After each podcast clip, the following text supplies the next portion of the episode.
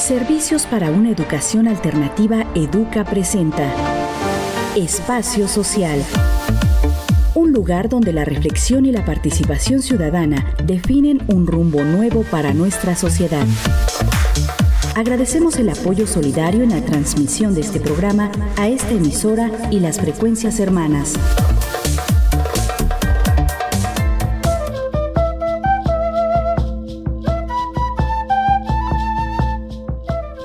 5 de septiembre se conmemora el Día Internacional de las Mujeres Indígenas. El objetivo de esta fecha es rendir tributo a las mujeres pertenecientes a los pueblos indígenas del mundo y visibilizar sus luchas. Lo anterior porque las mujeres indígenas y su trabajo por la defensa y cuidado de los territorios, del medio ambiente, la lengua y la cultura de sus pueblos siguen amenazadas por un sistema machista y patriarcal que vulnera el derecho a la vida de las mujeres y sus comunidades. Mi nombre es Daniel Niscup y les saludo con el gusto de siempre para presentarle una emisión más de este espacio social dedicado a las mujeres indígenas, el agua, la vida y el territorio.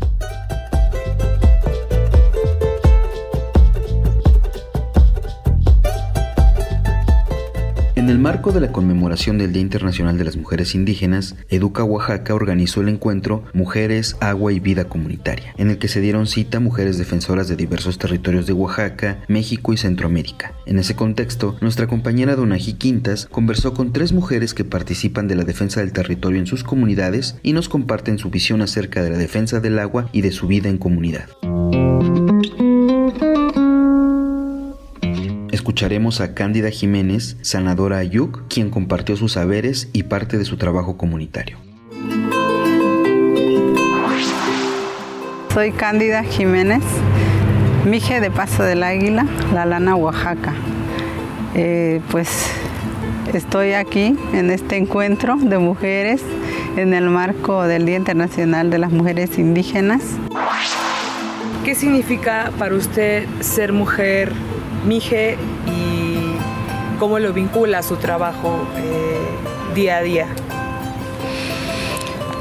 Ser mujer Mije es algo pues hermoso, ser, nacer en una cultura, nacer este, en la tierra donde tenemos una visión hermosa de la vida, de las cosas, de la existencia, la vida comunitaria, que las mujeres seamos mijes o chinantecos o zapotecos, bueno, tenemos, coincidimos todas en que tenemos que vivir nuestra cultura completita, ¿no? Este, incluyendo lo que es la vida pues de fiestas, de comunidad, ¿no? de reuniones, de asambleas, eh, de trabajo con la tierra, de todo lo que nuestras abuelas nos transmitieron. Entonces, eso es ser mije y eso es vivirlo así en el día a día, ¿no? desde la comida, desde el hablar, este, desde nuestra forma de decir las cosas, como los ayukhai. ¿Nos podría platicar un poquito de su trabajo como sanadora? ¿Cómo ha construido todo, todo este proceso de conocimientos y, cómo lo vincula a su vida diaria? El, camino de la medicina ancestral, porque pues en Mesoamérica coincidimos todos los pueblos mayas, mijes, en que nuestra medicina es la que nos tiene también de pie, la que nos levanta cuando nos, nos enfermamos, nos duele algo. Y nuestras abuelas también nos empezaron a transmitir esa manera de cuidarse, de estar pendiente, de saber conocer las plantas, de prepararte un té, de darte una sobadita, de también ayudar a quien esté enfermo en la casa. Entonces, en esa manera yo me siento feliz porque aunque no precisamente lo aprendo o lo aprendemos desde muy jovencitas todo, pero como vamos también creciendo, pasando los ciclos, vamos aprendiendo más sobre la medicina ancestral, nuestras ceremonias, ¿no? Esa la vemos desde pequeñitas. Eh, aprendemos, conocemos y reconocemos los cerros sagrados. Y luego ya vamos practicando nosotras también, aprendiendo también al diálogo, al respeto, a la manera de ofrendar Entonces, en esa manera yo empecé a este camino de la espiritualidad, de sanarnos, porque también era, vi que era importante para la comunidad, para la familia, para mis abuelas y abuelos, que en cada acontecimiento, que un nacimiento de, un, de una niña, un niño, que un este que una cosecha, que un logro, un trabajo, íbamos al cerrito a agradecer la vida de un animalito que nacía, este, la celebración de la comunidad. Entonces, a través de, esas enseñanzas, de esas prácticas desde niñas, yo empecé a tener pues también esa participación y desde ahí empecé a, a trabajar, a querer conocer más, a hacerlo. Y también luego por la necesidad, porque cuando ya era más, más grande y que ya empecé a participar también en las asambleas, en los trabajos comunitarios, vi la necesidad de ese aspecto, de, la espiritualidad, de, nuestra práctica, de, nuestra, de nuestro camino donde recibimos la ayuda de los creadores, la ayuda divina de los cerros sagrados, es cuando yo empecé también ya a interesarme y hacerlo. Y directamente por la necesidad tuve que empezar a ofrendar, a ir al cerrito, a hablarle, reconocer, que me reconozcan, que yo también quiero hacerlo, con respeto, con amor. Y así empecé con el acompañamiento de las abuelas y abuelos. Y ya ahora eh, todavía mucho más feliz porque puedo compartir esos conocimientos con otras personas, lo que yo fui aprendiendo, lo que yo fui conociendo y ahora en este encuentro pues lo estamos también compartiendo, en cada encuentro, en cada espacio, en cada lugar siempre hay necesidad de curarnos, de sanarnos. Y ya sea a través de las ceremonias, de las ofrendas y también como directamente eh, tomando las plantitas o también masajes. Entonces es una manera que hemos ido aprendiendo pues por la necesidad, por el gusto que se tiene también de cuidarnos, de cuidarse entre todas. ¿Y cómo le pareció el encuentro? El encuentro aquí de, de varias compañeras de, incluso de, este, pues de Guatemala, Chiapas y, las de Oaxaca. Me pareció, siempre me ha parecido que los encuentros son necesarios, son un espacio de fortalecimiento, de retroalimentación, de despertar más la conciencia, de conocer más la sabiduría, de extender la sabiduría de retomar esos ánimos que luego en cada una a veces baja un poco, cuando nos topamos con las situaciones difíciles. Pero este tipo de encuentros se tiene que repetir, se tiene que hacer, porque es, es un espacio donde nos sentimos fortalecidas, donde nos sentimos acompañadas, apapachadas donde también aprendemos el, espacio, los espacios de los encuentros, sobre todo de las mujeres indígenas que no tenemos espacios recreativos quizás, ¿no? o que también por el mismo trabajo, la carga de trabajo en las comunidades no se tiene el espacio de compartir, de recrearse, de dialogar tanto así quizás en esa manera, donde podemos hablar de los temas que nos preocupan, de los temas que queremos abordar, que queremos este, pues, resolver, problemas, conflictos, situaciones. En el encuentro se puede hacer, a eso venimos, no se puede hacer, podemos regresar con una nueva manera de visibilizar las cosas, la vida, el futuro, ¿no? el, siguiente día, el siguiente paso. Y por eso los encuentros son importantes, son buenos, son necesarios. ¿Alguna eh, reflexión final de cómo se va, cómo, cómo se siente su corazón después del encuentro? Ah, pues mi corazón feliz. feliz porque precisamente como digo, yo me voy pues con esa, con esa fortaleza, con esa alegría de que me encontré con las compañeras, nos encontramos todas aquí de diferentes este, idiomas, diferentes culturas pero al final hermanas, ¿no? Al final tenemos esa misma encomienda de, seguir un camino de respeto, de armonía con nosotros, con la naturaleza entre compañeras. Yo me voy muy contenta este, pues con esa manera de entender la vida desde nuestra cosmovisión de que no estamos solas, que aunque estemos por allá, eh, también tenemos ahí la, el apoyo, la ayuda de nuestros cerros sagrados, como lo decíamos también en el mismo encuentro, ¿no? al saludar los cuatro puntos. Entonces ahora nos regresamos a esos rumbos, ¿no? cada uno a seguir viviendo desde la cosmovisión de nuestros pueblos.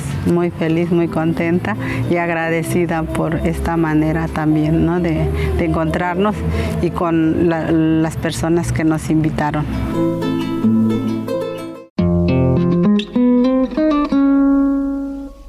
Continuación escucharemos la palabra de Beatriz Gutiérrez, profesora ICOTS, que comparte qué significa para ella ser una mujer indígena. Hola, buenas tardes. Mi nombre es Beatriz Gutiérrez Luis y soy de la comunidad de San Mateo del Mar. ¿Qué significa para ti ser mujer ICOTS, indígena y educadora comunitaria en tu comunidad? Pues para mí tiene mucho significado ser ICOTS, mucho sentido, porque eh, como mujer ICOTS yo tengo una identidad, ¿no?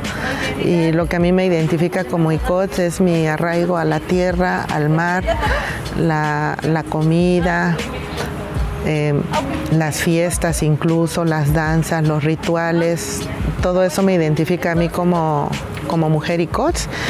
Y, y que muy difícilmente este, puedo a veces separar el ser mujer y ser parte de la comunidad, ¿no?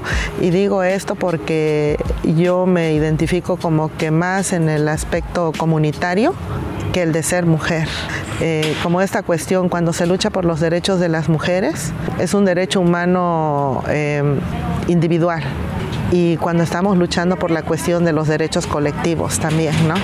Son como diferentes identidades que uno va asumiendo en determinado momento. Cuando es la lucha por los derechos colectivos, como por ejemplo el derecho a la tierra, pues me identifico como con esta parte colectiva cuando es la lucha por los derechos de las mujeres, el derecho a la participación, por ejemplo, a la asamblea, el derecho a tener un, un terreno como mujer en la comunidad, pues es un derecho en el caso de la tierra, tanto es un derecho colectivo, pero también un derecho individual, ¿no? También en la cuestión de los derechos humanos de las mujeres.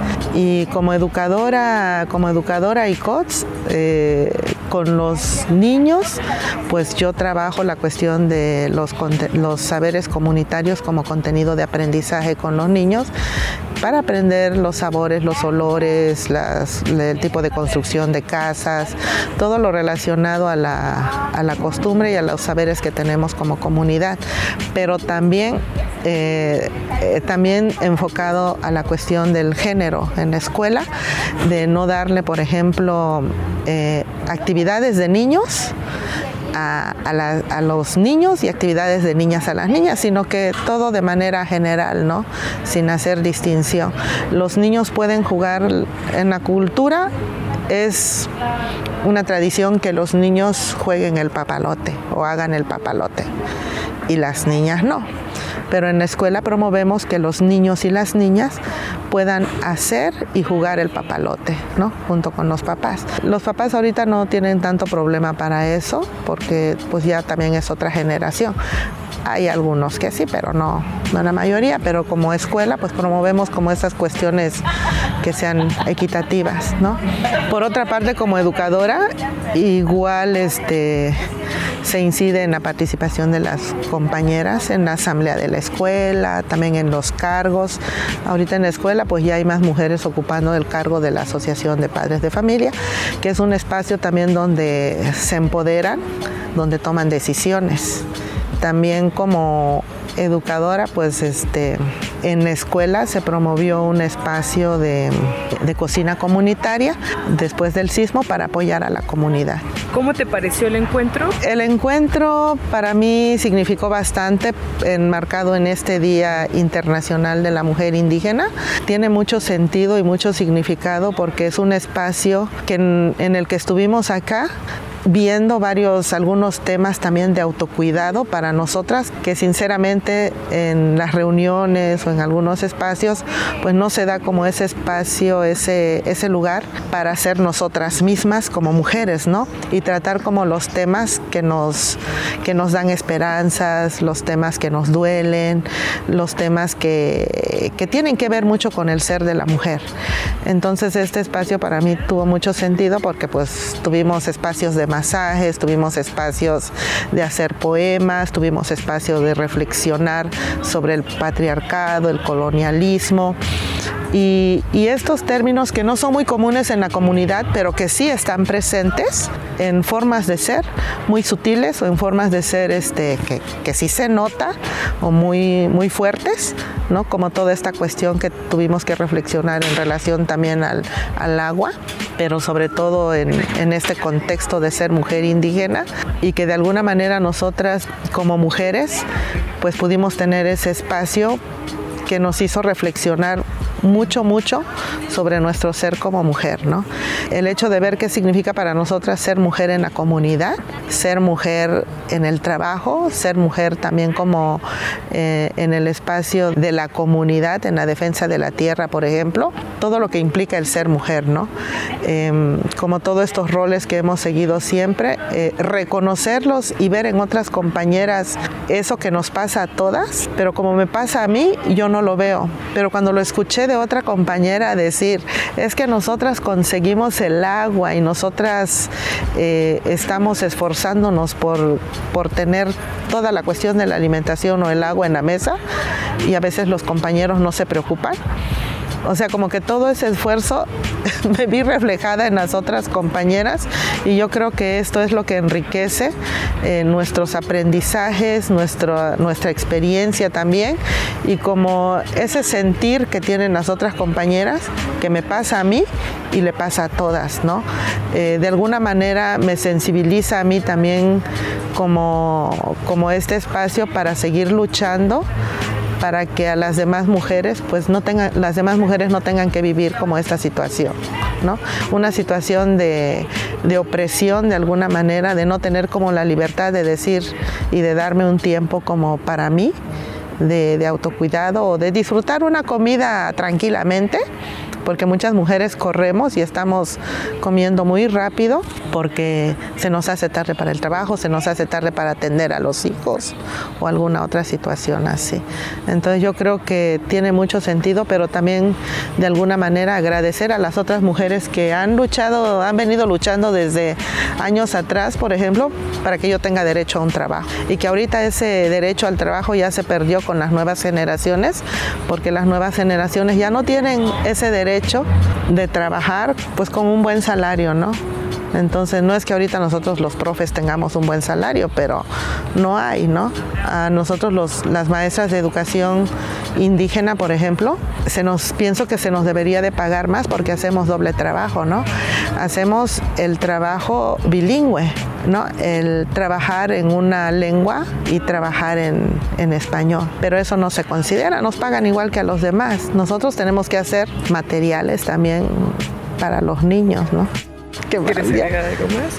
Agradecer a Educa y a Rosa Luxemburgo la oportunidad de, haber estado en este taller porque pues fue creado pensando en nosotras, en las mujeres que estamos en las comunidades, que de alguna manera este, pues estamos dando la esperanza también en, en la lucha por mantener la lengua originaria, en la lucha por el territorio, en la lucha por, por cuidar nuestro cuerpo también, ¿no? Entender que, defender una parte de la cultura es defender todo, porque la cultura es integral, ¿no? Parecieran luchas aisladas, que los que luchan están luchando por preservar la lengua o la gastronomía, pareciera que no estuvieran luchando por el territorio, pero de alguna manera todas las personas que están luchando desde diferentes espacios, sobre todo las mujeres, las que cocinan, están luchando también por el territorio porque en ese territorio se siembra eso que están cocinando, ¿no? Entonces, los que están luchando por un alfabeto en la lengua originaria o por poemas en lengua originaria, están luchando también por las personas que viven en un territorio. Y yo pienso que de alguna manera esas luchas se conjuntan en la defensa del territorio, aunque pareciera que no. Cerramos el programa con la entrevista realizada por Donají Quintas a Concepción Roche Batzin, mujer maya de Guatemala, quien comparte el contexto de la lucha de las mujeres por la defensa del lago de Atitlán.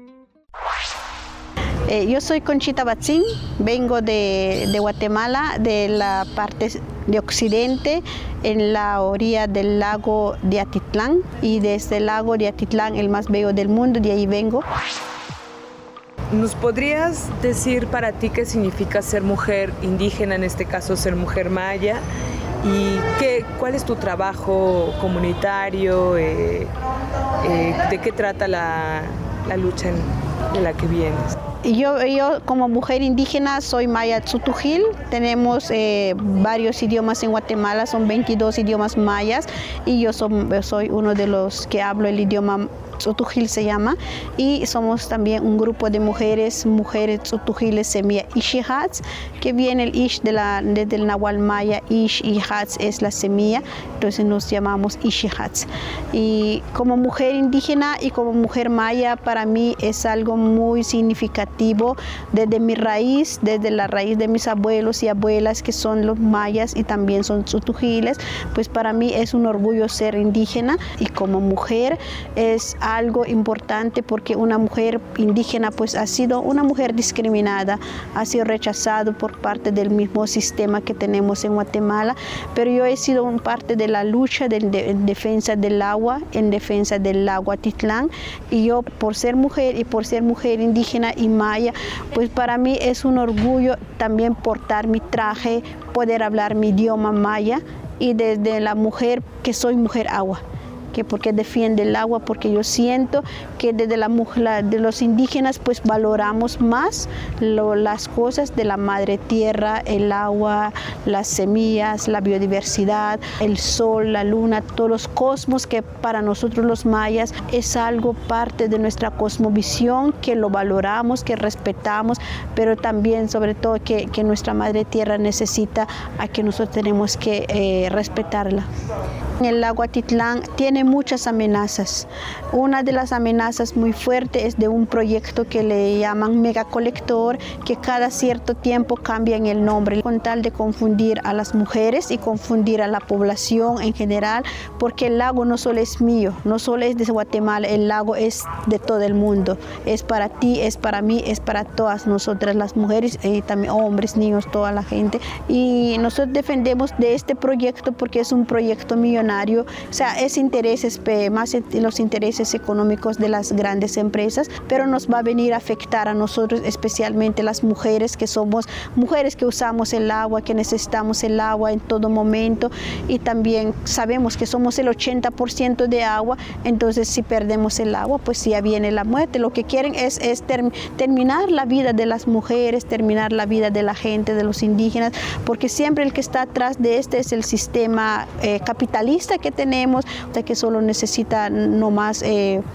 vender la, la, riqueza que tienen las comunidades. Si entrar a este proyecto viene la pobreza, porque quien paga todos los impuestos que ellos van a, trabajar, pues va a ser siempre la misma comunidad, se va a endeudar más Guatemala. Entonces, eh, este proyecto lo estamos defendiendo a través de, de, de nuestras luchas, acciones que hacemos. Somos varias organizaciones en la comunidad y varias organizaciones en Guatemala. Hemos puesto amparos, hemos puesto también acciones inconstitucionalidad con tal de, de no entrar este proyecto. La comunidad, pues decimos no al MEAC proyecto, no a comercializar el lago y tenemos una consigna, el lago no se vende ni se compra, el lago se defiende y no al MEA colector. Pero no solo decir, sino que nos hemos reunido, les hemos explicado a las mujeres, este proyecto no es bueno, este proyecto nos viene a afectar, eh, para que ellos estén informados, más la información, la concientización ambiental, la conciencia que despierta Entonces queremos eh, seguir eh, defendiendo el lago en el sentido de que nadie se lo lleva. No privatizar, porque lo que no queremos es la privatización del lago, porque es lo que quieren las instituciones privadas, quieren privatizar el lago, después la tenemos que pagar para ir al lago. Y también otro de los problemas que vemos es que hay eh, aguas residuales que llegan en el lago, son amenazas y amenazas también a los defensores. Hay mucha criminalización en Guatemala, mucho también violación a los derechos. Cuando yo hablo, no solo hablo de mi comunidad del lago, como le digo, hay ríos, hay lagos en Guatemala, han defendido ríos y se han encarcelado a muchos hermanos y hermanas nuestras. Y yo como mi persona también me cuido, pero hay momentos, pues digo yo, espero no, que no me pase nada porque yo lo estoy haciendo por el lago, pero sí hay mucho eso egoísmo, la violación a nuestros derechos como mujeres. Y hay mucho, muchas cosas en cuanto a, las amenazas a la vida del lago, a la vida de las mujeres, a la vida de, los, de las niñas y niños, a la vida de los abuelos y abuelas, porque para ellos el lago es sagrado. Por eso le llamamos abuela lago, es sagrado para nosotros, saludamos cuando llegamos y estos principios lo estamos recuperando porque se ha perdido mucho esos principios que para la gente ya no vale el lago, como que ya no hay una conciencia, pero esa conciencia lo estamos trabajando yo con mi grupo de mujeres y hijas, pues con ellas trabajamos varias estrategias. La que queremos es, son estrategias de soluciones, no solamente estar hablando, defendiendo, pero también tengo que defender mi territorio cuerpo si yo consumo del agua, tengo que ver que el agua que tomo sea saludable, sea sano, que esté limpio, porque también es parte de mi, de mi territorio mujer, mi territorio cuerpo y mi territorio agua, porque soy de agua, me tengo que cuidar, porque también defiendo, pero si yo estoy consumiendo todas las chatarras, entonces no me estoy defendiendo yo misma. Y con las mujeres que trabajamos la estrategia de solución, hay una planta que es eh, nativa del lago, que es tul, el tul es la respiración del lago, es el filtro del agua que se ha, o sea, la gente lo quemaron, lo sacaron y ahorita nosotros recuperamos, empezamos a sembrar el tul, que a las mujeres les estamos enseñando eh, la historia del tul y también cómo manipular el tul, cómo sacar una artesanía. ¿Cómo le pareció el encuentro en el que vino este fin de semana en la ciudad de Oaxaca? Eh, fue muy satisfactorio, fortalecida. Una de las de los en el encuentro que me gustó mucho es el compartir el, en colectividad, en hermandad, esa unión de mujeres, pero también esa relación que tenemos entre Guatemala, México y estoy aquí en Oaxaca. Hay mucho amor, mucha convivencia en el sentido de ir tejiendo de que nos unen los diferentes, el, sol, la luna, la cosmovisión, la espiritualidad, todo lo que hemos visto del colonialismo patriarcal, el sistema de, gobierno, lo tenemos en Guatemala, lo tienen ustedes aquí en México, son sistemas que de verdad no, no miran las necesidades de las comunidades, no miran cuáles son la riqueza que hay, que, que se nos llevaron el oro, se nos llevaron la plata, ahora se nos quieren llevar el lago, nos quieren llevar los ríos. El encuentro me fortalece y esto me ayuda más para seguir trabajando en el proceso con, con las Una reflexión final. Yo quisiera decir a todas las mujeres que no perdamos nuestra identidad. Una de las cosas como indígenas, como todo el pueblo indígena de todas las comunidades, es que muchas veces nos da vergüenza hablar nuestro idioma materna o nos da vergüenza portar nuestro traje. No significa ser indígena tengo que portar el traje, pero no, no, no tener vergüenza, sino que también sigamos en la lucha como mujeres indígenas, nosotras sí podemos. Nosotros tenemos la, la capacidad, tenemos la inteligencia y sí podemos luchar y sí podemos defender nuestros derechos colectivos, individuales y que no le tengamos miedo a nadie. Pues yo animo mucho a todas las mujeres indígenas que demostremos que nuestras luchas sí lo vamos a lograr y también somos mujeres unidas y somos mujeres que sí caminamos hacia un buen vivir.